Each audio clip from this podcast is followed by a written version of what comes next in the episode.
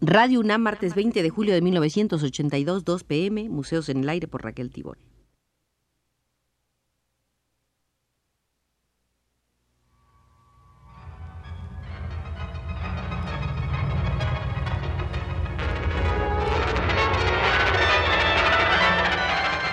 Museos en el Aire.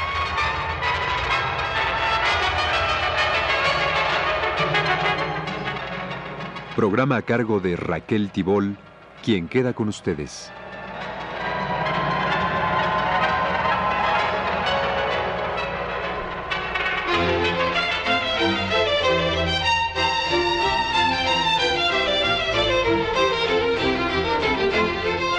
Ya César Lorenzano nos espera en el Museo de la Estética para conducirnos inicialmente por las imágenes de lo real.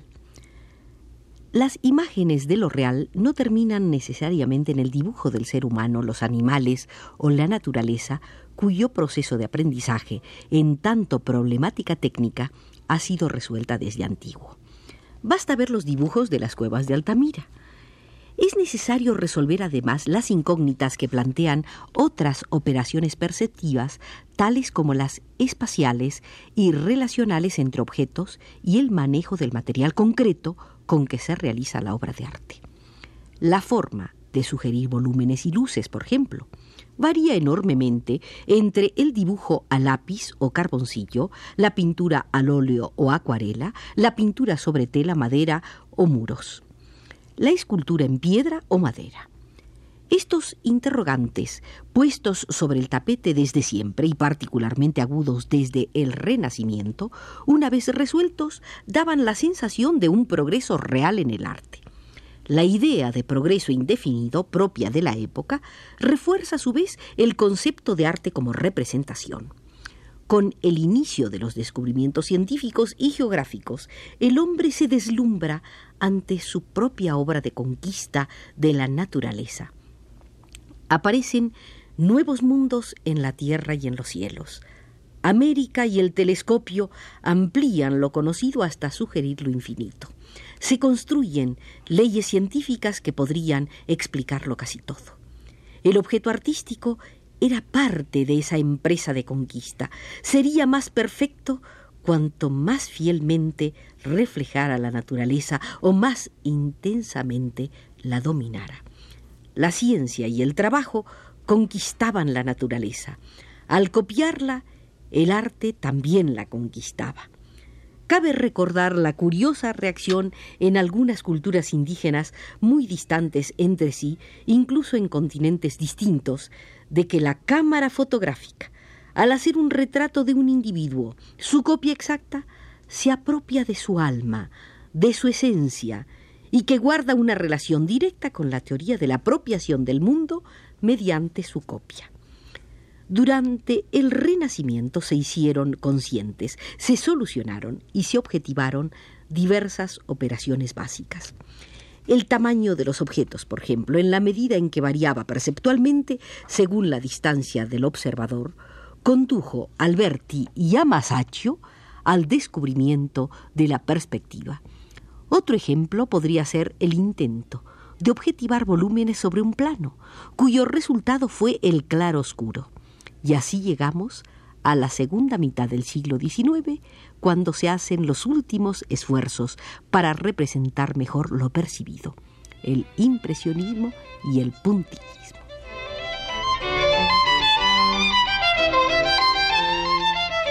A principios del siglo XX, la Primera Guerra Mundial destruye la imagen optimista de la sociedad que tenía la burguesía finisecular, ahogando en sangre su propia glorificación del centenario. Los festejos de 1890 culminan con el monumento tecnológico de la Torre Eiffel. La humanidad pierde la confianza en el progreso ininterrumpido, a la par de sus beneficios progresan también las técnicas de destrucción. El progreso en arte es asimismo cuestionado y surge un movimiento iconoclasta ligado al nihilismo posbélico que realiza la destrucción práctica de la noción de desarrollo artístico e intenta destruir el arte mismo, el movimiento Dada.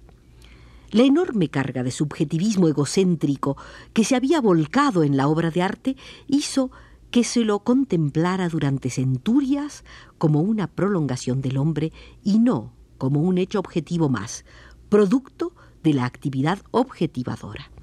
Ni una mesa, ni una silla, ni una herramienta representaban nada. Eran objetos por sí solos. Únicamente la obra artística debía representar algo. Enormes cambios técnicos, filosóficos y sociales sacudieron esta capa de egocentrismo y al hacerlo demolieron la teoría de la representación. Otras estructuras operatorias que se combinaron con formas presentes y pasadas pudieron acceder de este modo a la objetivación. La idea de progreso fue descartada junto con la de la representación. En el arte asistimos en adelante a cambios radicales, combinaciones efectuadas con absoluta libertad o retrocesos cuya finalidad es integrar a corrientes nuevas elementos exóticos o provenientes del pasado. El arte moderno inicia su desarrollo y no por casualidad, muchos de sus cultores adhieren a teorías de cambio social. El bohemio propugnador de revoluciones artísticas y sociales hace su aparición como tipo humano. Sin embargo, no sólo se objetivaban en el arte de la representación construcciones isomorfas a las estructuras perceptivas. Las estructuras lógico-matemáticas se integran a las formas artísticas como sistema de reglas compositivas y de equilibrio entre los distintos elementos.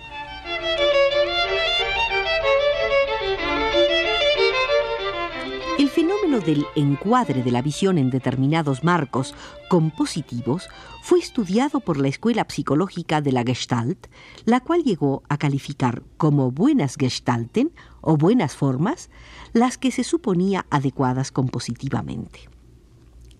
Al considerar las formas como algo dado a priori y no verlas como construcción, la Gestalt no puede explicar su constitución ni su evolución las buenas formas lo son de una vez para siempre.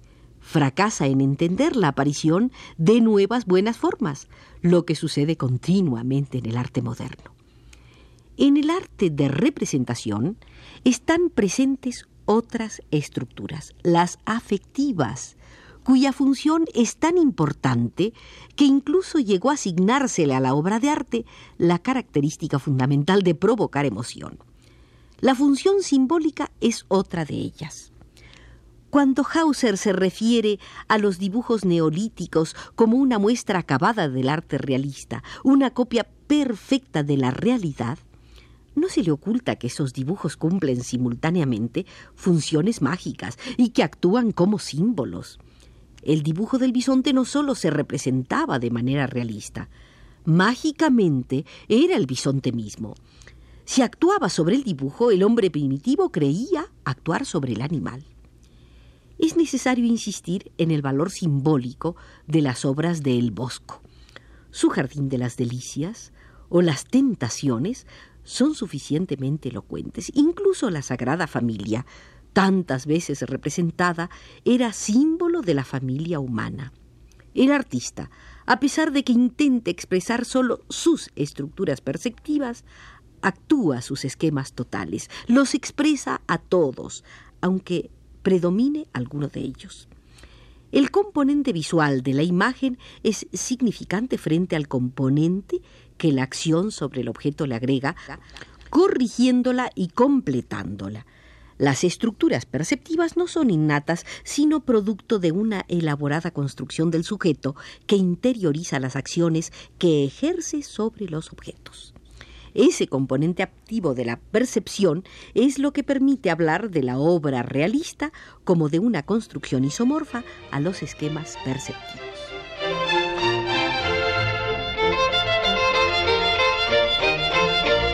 La carga emocional de una obra de arte está dada por la materialización de los esquemas objetivos y no por la representación de cuadros emocionalmente significativos. Un esquema afectivo puede ser descarnado, puramente formal y abstracto y sin embargo de alto voltaje sentimental. Así se abre camino a las infinitas objetivaciones del esquema afectivo, más o menos ajustadas a la situación afectiva real que le dio origen según lo simple o lo complejo del esquema que por motivos en general no conscientes materializa el artista. Hay técnicas usadas en pintura y dibujo que logran expresar estructuras inconscientes de carácter afectivo, simbólico o cognoscitivo. Si se toman grandes botes de pintura y brochas y se acomete rápidamente con ellos la tela blanca, sin el filtro de lo consciente y siguiendo una libre combinación cromática, se sacan a la luz los estratos más profundos de la personalidad inconsciente. El resultado será un cuadro con una distribución original de manchas de colores, de fuerte efecto emocional tonal y efectivamente equilibrado. Los colores, desde largo tiempo asociados en la historia de la humanidad a las emociones, Conocidas son por todos las expresiones de rojo de cólera, verde de envidia, blanco de ira, etc. Han devenido símbolos de sentimientos. El equilibrio compositivo de la obra expresa la estructura, la forma, en que los sentimientos están relacionados en un esquema afectivo, además de los esquemas formales lógico-matemáticos que lo integran en menor medida. El equilibrio tonal expresa la gama de sentimientos objetivados. Hay en esta técnica algunas deficiencias. En la medida en que se renuncia expresamente a la elaboración posterior, en ocasiones el resultado es demasiado simple. Tampoco es seguro que lo más profundo sea al mismo tiempo lo más relevante. La técnica del dibujo automático, por su parte, no se reduce a un mero fluir anárquico del trazo sobre la página blanca. El artista planta un punto, dos o tres, hasta siete puntos que anclan los sitios de mayor peso en el papel y entre los cuales las líneas van a fluir automáticamente y sin restricciones relacionando unos con otros. De entre los numerosos conjuntos de líneas que unen más o menos caprichosamente los puntos, el artista elige uno de ellos, según preferencia del momento, de acuerdo a la carga sugestiva que posea. No siempre se elige un conjunto de líneas en el primer intento automático. Este y muchos otros pueden terminar en el cesto de papeles hasta que aparezca uno que satisfaga al artista.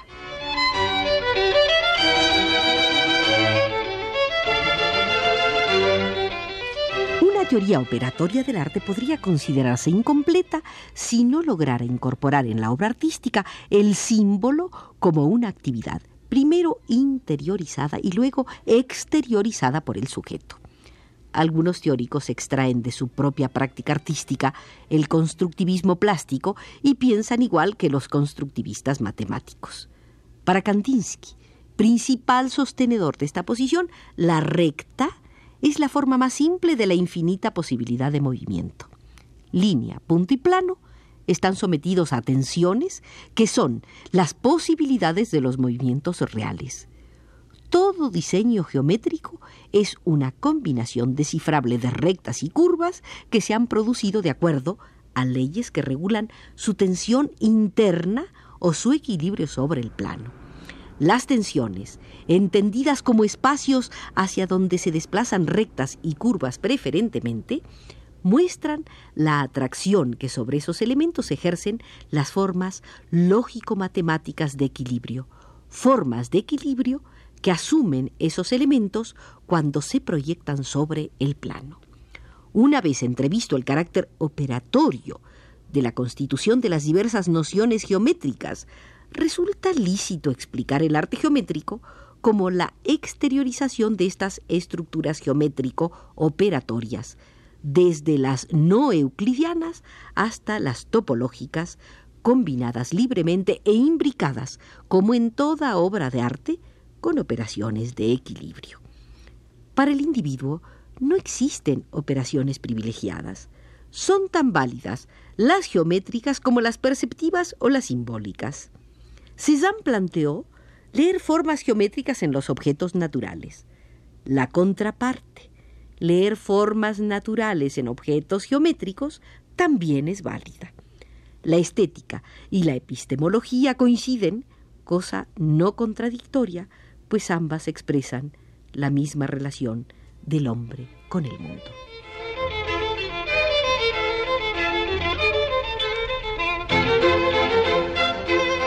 En la compañía de César Lorenzano, quien acaba de publicar un trabajo sobre la estructura psicosocial del arte, hemos recorrido el muchas veces árido Museo de la Estética, pero ya nos despedimos por indicación de Jorge Castro desde los controles.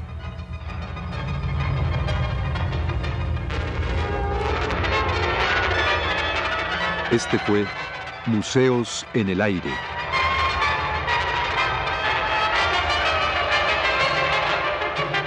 El programa de Raquel Tibol que se transmite todos los martes a las 14 horas.